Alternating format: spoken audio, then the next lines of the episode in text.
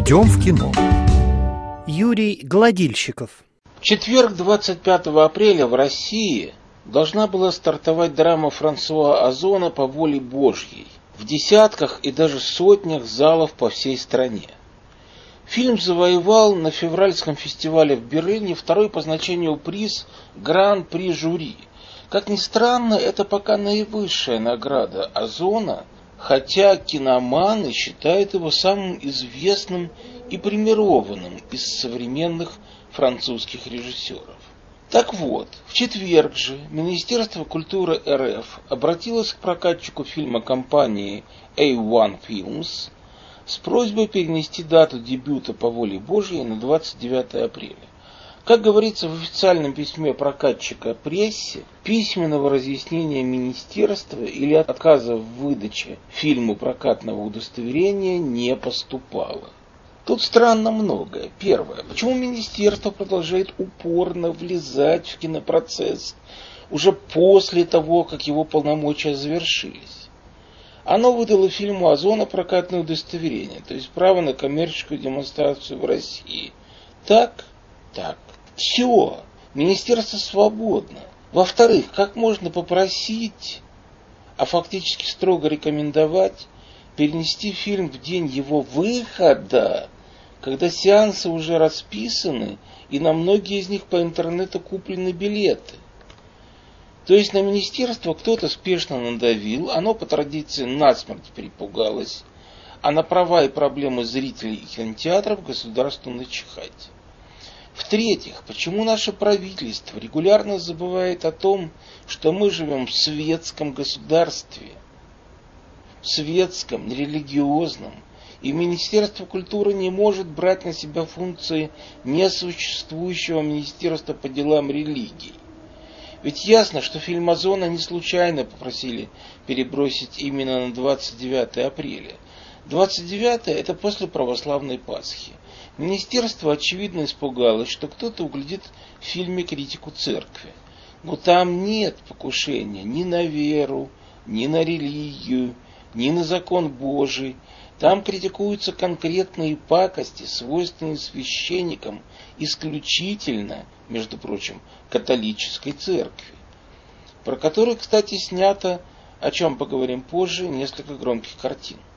Суть фильма Озона в том, что благополучного французского семьянина, отца пятерых мальчиков, естественно возмущает факт, что священник-педофил, который приставал к нему – когда тот сам был в возрасте своих старших сыновей, все еще, оказывается, работает с детьми и ведет для них рождественские мессы.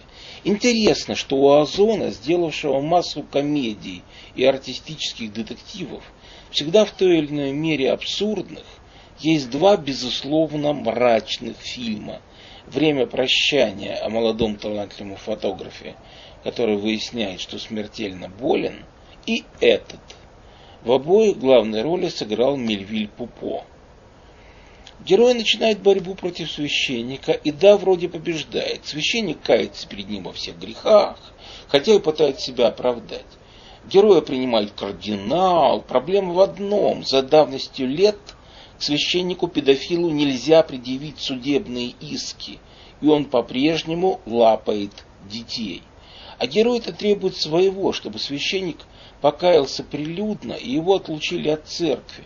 Поэтому не сдается, начинает разыскивать других жертв давнего насилия. И в результате находит человека, которого святоша-извращенец пытался соблазнить и испортить в годы не столь отдаленные, так что давность лет его уже не спасет. Далее просто процитирую официальный пресс-релиз фильма. Он, открываю кавычки, рассказывает о реальной истории католического священника Бернара Прейно из Леона, в 2017 году обвиненного в растлении несовершеннолетних прихожан. По его собственному признанию их было 13. Свидетели заявляли о более 70 жертвах. Судебный процесс во Франции разворачивается прямо сейчас. Кавычки закрываются. История психологически сложная, так что я бы не верил тем, кто заявляет, будто в этом фильме озона совсем нет озона. Чушь! Озон всегда отличался психологической выверенностью. И, конечно, это фильм Озона еще и потому, что в нем невероятное количество важных нюансов. Например, когда герою фильма тот же кардинал говорит, что сейчас не самое удобное время, чтобы обвинять церковь в гомосексуализме и педофилии, и опять же любопытно, чего наше Министерство культуры сочло, что эти обвинения могут задеть и нашу церковь тоже. Наша-то истинная, православная, хорошая, то герой яростно возражает, что это не одно и то же гомосексуализм – свободный выбор человеком сексуальной ориентации, а педофилия – зло, извращение, дьявольщина, преступление. Один из смешнейших моментов кардинал просит героя, борца со сладострастием священников, не употреблять слово «педофил». А каким же словом его заменить, спрашивает герой кардинала. Педосексуал – издевка Озона над политкорректностью, явная издевка. Да, может быть, соглашается кардинал. Далее, интересное размышление, насколько трудно взрослому человеку, который завел семью, детей, укоренился в обществе, делает карьеру, признаться в том, что в детстве он испытывал сексуальные домогательства.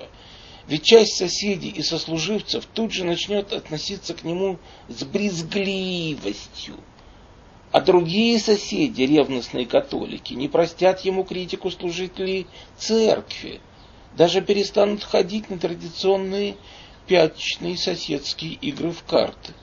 Комментируя свой фильм, Озон, кстати, произнес значимую фразу. Она звучит так. «Я сделал много фильмов о сильных женщинах». Автор этих строк, а именно я, не раз повторял в прошлые годы, что видит тайной целью Озона снять потрясающих ролях всех лучших, самых красивых и знаменитых актрис французского кино, актрис всех поколений. На сей раз, сказал Озон, я решил сделать картину об уязвимости мужчин. Еще одна деталь, говорящая о том, что Озон при всем своем артистическом хулиганстве остается социально мыслящим художником, в следующем. Даже когда удается прижать к стенке церковных извращенцев, британское общество делает все для того, чтобы под мечом возмездия оказались отдельные люди, отдельные священники, но никак не система, не церковная система в целом. Наконец, то, о чем я уже говорил, что кинодрам о педофилии католических церковников последние годы сделано немало – и Озон в данном случае продолжатель традиции, причем не случайный. Напомню о двух лентах.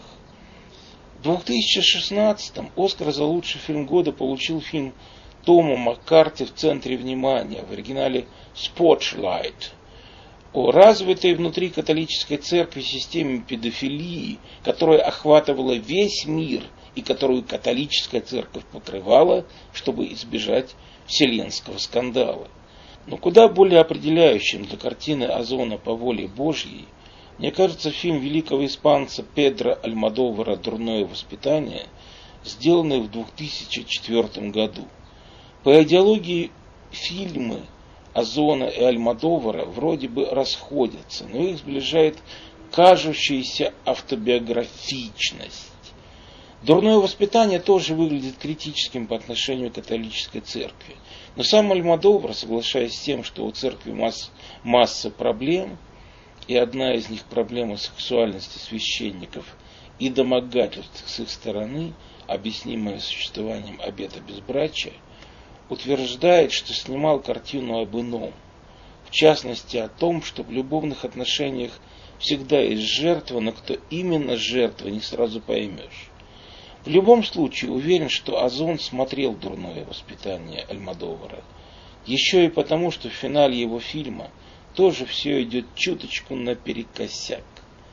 Нет, хорошие не становятся у него плохими, а плохими, а плохие хорошими, как отчасти происходит у Альмадовара. Но все же оцените парадоксы финала. Как из даже благородного дела нанятые для помощи люди способны чеканить монету. Юрий Гладильщиков специально для РФИ Москва.